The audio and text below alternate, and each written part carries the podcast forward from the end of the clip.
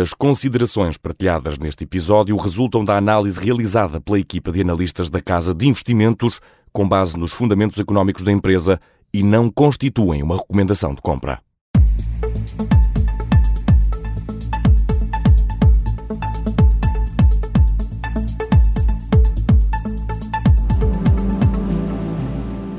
Afinal, o que pode fazer de uma empresa um bom investimento? Eh, as opções de investimento são dezenas ou centenas de milhares em todo o mundo, tantas quantas as empresas cotadas. Por isso, a diferença está sempre eh, nas opções de investimento eh, e é disso que vamos falar nesta série com a equipa da Casa de Investimentos, que decidimos chamar Investidor Inteligente.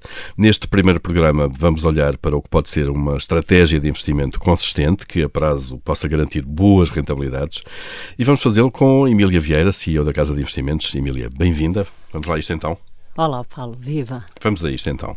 Bom, vamos assumir já no início que estamos sempre a falar uh, de investimento em ações, uh, ações que estão cotadas em mercados desenvolvidos, bem regulados, com boa liquidez e que estamos sempre a apontar para um investimento uh, ou um prazo de investimento de médio e longo prazo.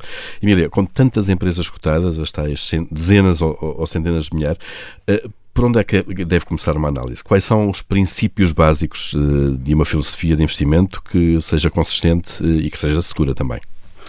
O princípio do investimento deve ser a segurança do capital e um retorno satisfatório a prazo e por isso é, é fundamental, obviamente, eh, saber o que estamos a comprar. Se estamos a pagar menos do que aquilo que vamos receber no ativo com que ficamos.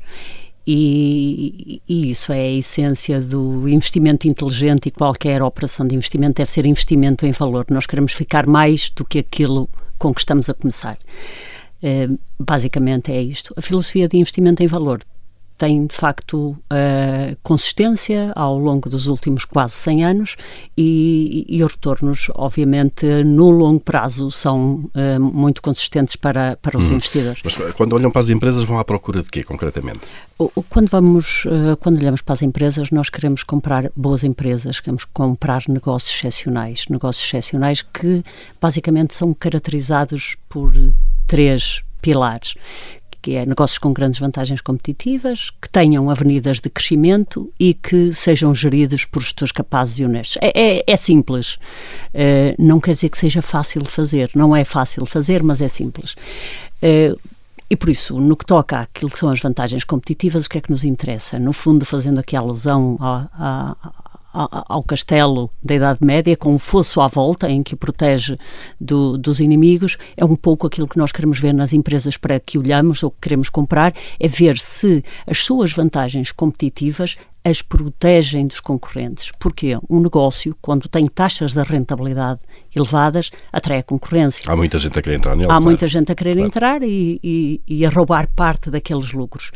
Uh, obviamente, se for uma empresa que tem o cuidado de proteger a sua vantagem competitiva, por, de uma forma ou de outra, ou porque há curso à mudança, ou porque tem uma rede já tão elevada que é muito difícil tirar, ou porque está perto de uma matéria-prima, ou porque tem um, uma marca tão forte associada a, a, a si, que, que, tem de facto o ouvido do consumidor. E o que nós, o que normalmente a vantagem competitiva faz é que dá origem a taxas de rentabilidade elevadas. Aliás, quando encontramos empresas, quando as analisamos e vemos que têm eh, taxas de retorno elevadas, o que nós queremos saber é qual é a sua vantagem competitiva, a, a força da vantagem competitiva. Portanto, esse é o primeiro pilar. Este é o primeiro pilar. O segundo falou de avenidas segundo, de crescimento. nós queremos ver avenidas de crescimento. Porquê? Porque se uma empresa ganhar altas taxas de rentabilidade e o conseguir fazer reinvestindo os lucros às mesmas taxas, todos os lucros, que as flows que vai gerando a taxas elevadas, isto torna-se uma máquina de fazer dinheiro extraordinária e que ao longo do tempo cria um efeito exponencial na capacidade de criar riqueza. Isso é exatamente a maravilha de juro composto ou de rendimento composto.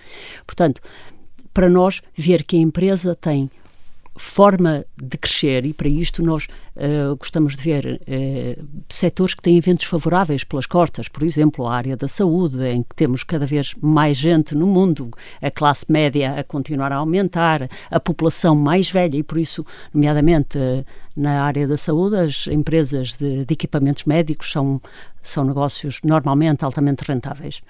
Uh, por exemplo, quando falamos na cashless economy, ou a economia sem dinheiro físico, uhum. nós sabemos que ainda há uma porcentagem muito grande de pagamentos feitos em dinheiro ou, ou, cheque, e obviamente que as empresas que têm aqui a possibilidade de nos digitalizar todas estas transações têm avenidas de crescimento brutais. Quando olhamos para a tecnologia, o mundo tem cada vez mais tecnologia e em nós tudo. Vemos nos últimos anos, Exatamente, nos últimos 20 aliás, anos, as maiores empresas são, são tecnológicas. Exatamente, e aliás, em 2020, o CEO da Domino's Pizza dizia eu não tenho um negócio de comida, tenho um negócio tecnológico, porque de facto a minha vantagem competitiva está em entregá-la o mais rápido possível. E efetivamente é muito isto que nós procuramos. Procuramos uh, encontrar negócios que têm ventos pelas costas Quer isto dizer que têm, de facto, já um mercado cada vez mais elevado, continua a, a crescer. Depois é preciso gerir bem Depois e aí é preciso gerir bem, porque o negócio pode ser extraordinário, mas se estes cash flows que são produzidos, se estes lucros que são produzidos pela empresa e que na maioria e que em muitas empresas não há distribuição ou há uma distribuição pequena dos resultados, obviamente vão ser reinvestidos. Se eles forem reinvestidos a taxas igualmente elevadas, obviamente que faz todo sentido e até é melhor que a empresa nem distribua dividendos. O que nós queremos ver é de facto que os projetos em que eles são alocados continuam a produzir taxas de rentabilidade elevadas. Portanto, a empresa está, ao reinvestir, está a proteger as suas avenidas de crescimento, está a potenciá-las e está a proteger a sua vantagem competitiva. Por isso, para nós também é importante ver que a equipe de gestão tenha interesse nas ações, tenha participação na, na, na, nas ações, porque tem muito mais capacidade de olhar a longo prazo e gostamos de ver que os pacotes de remuneração tenham aqui uma compensação de longo prazo. É um incentivo bom Isto, para a equipa de. Exatamente, porque empresas que que traçam uma estratégia para cumprir com as estimativas trimestrais dos analistas vão a prazo ter problemas, como teve, por exemplo, a General Electric, que uh, conseguia entregar todos os trimestres exatamente aquilo que estavam à espera ou mais um cêntimo do que aquilo que estavam à espera. Mas não, é suposto que a gestão é, esteja preocupada com o resultado Não deve estar, não deve estar. E, e, e, nós admiramos as empresas que, que não o fazem, que não o seguem, porque essas são as que estão a preparar as empresas para os próximos 5, 10 ou 20 anos. Essas é que estão a ver muito para além da esquina e são uhum. esses gestores que nós gostamos de ter. E, e então, Emília, cruzando esses três planos agora, esses três filtros, digamos assim, eh, portanto, estamos a falar das vantagens competitivas, das tais avenidas de crescimento, qualidade da equipa de gestão. Se nós cruzarmos isso tudo e ainda mesmo assim nos der uh, o retorno, uma grande lista de, de, empresas que vão cumprindo esses critérios, como é que depois nós chegamos à fase de investimento mesmo?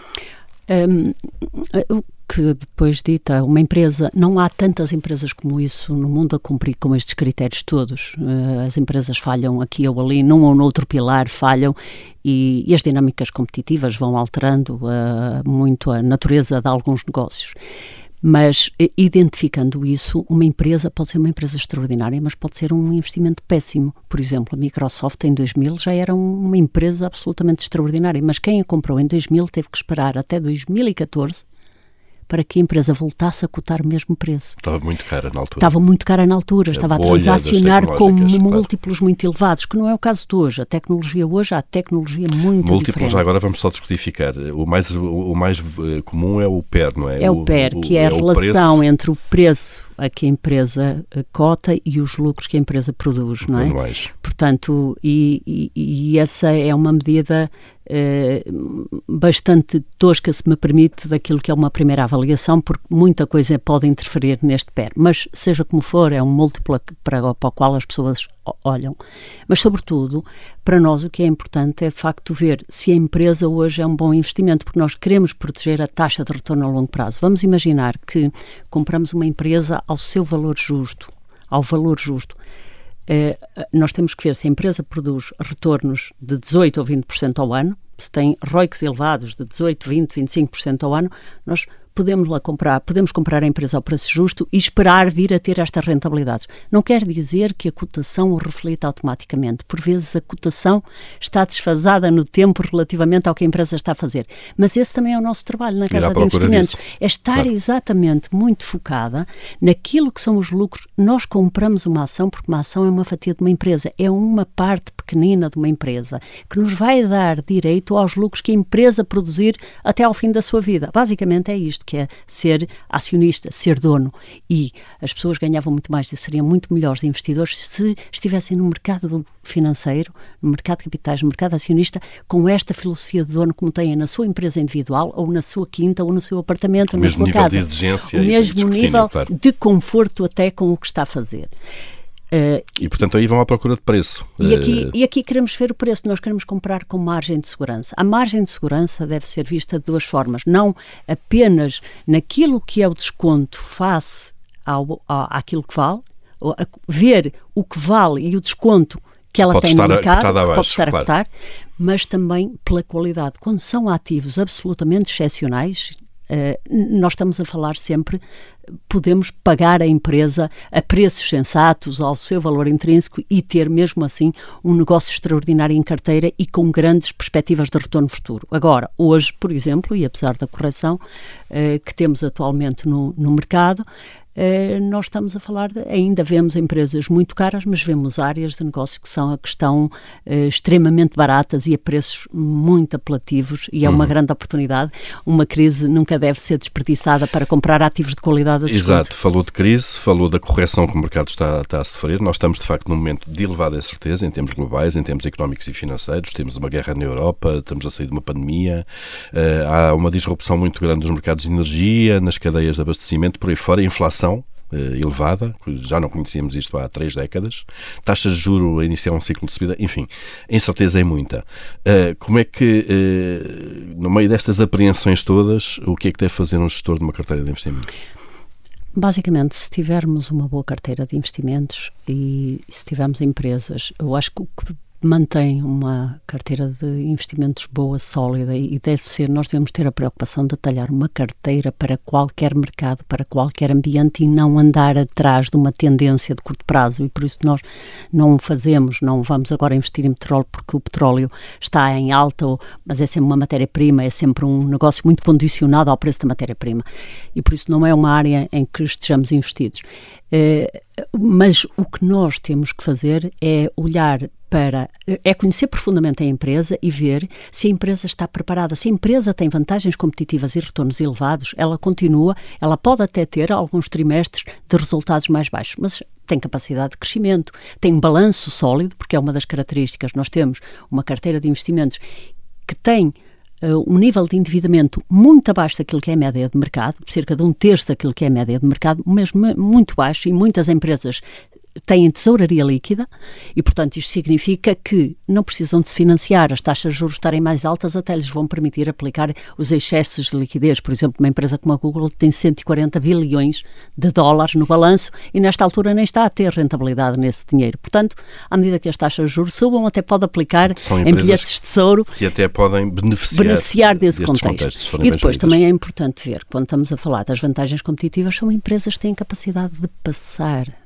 o, o, preço, o aumento de preço para o consumidor final. E nós, quando olhamos, por exemplo, ao que a Microsoft fez em, em agosto passado, que subiu os preços entre 8% a 22%, ou quando olhamos para uma Visa, uma Mastercard, que recentemente subiram preços, ou um conjunto de negócios que conseguem pela sua natureza e pela necessidade que o mundo tem dos seus produtos ou serviços, conseguem passar o aumento de preço para o consumidor final.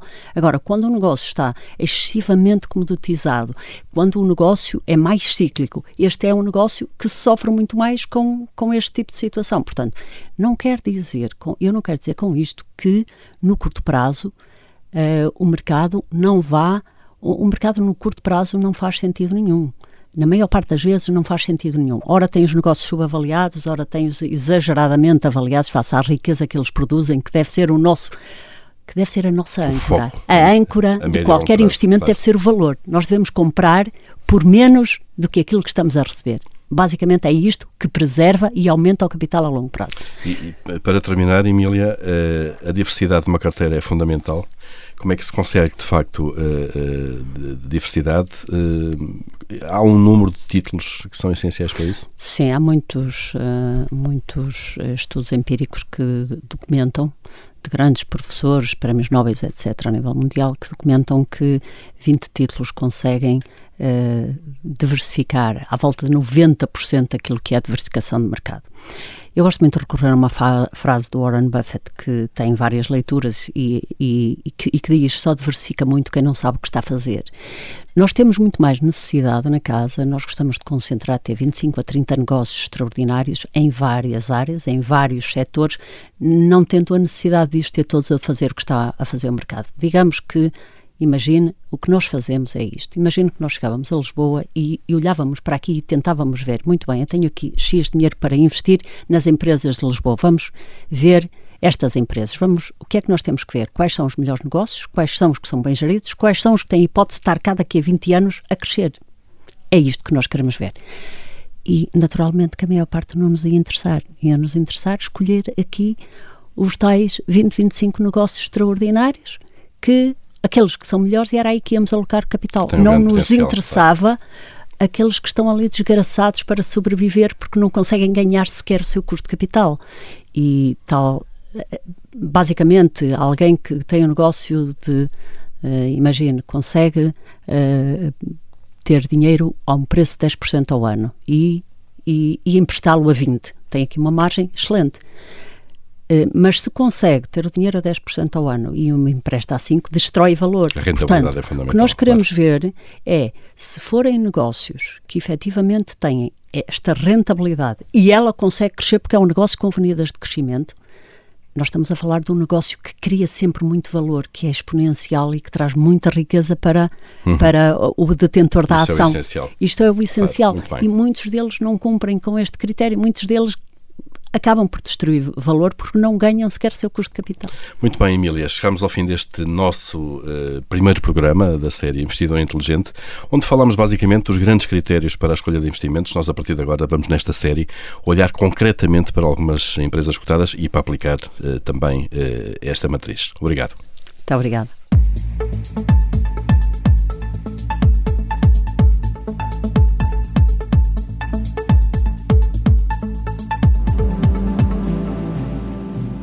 As considerações partilhadas neste episódio resultam da análise realizada pela equipa de analistas da Casa de Investimentos com base nos fundamentos económicos da empresa e não constituem uma recomendação de compra.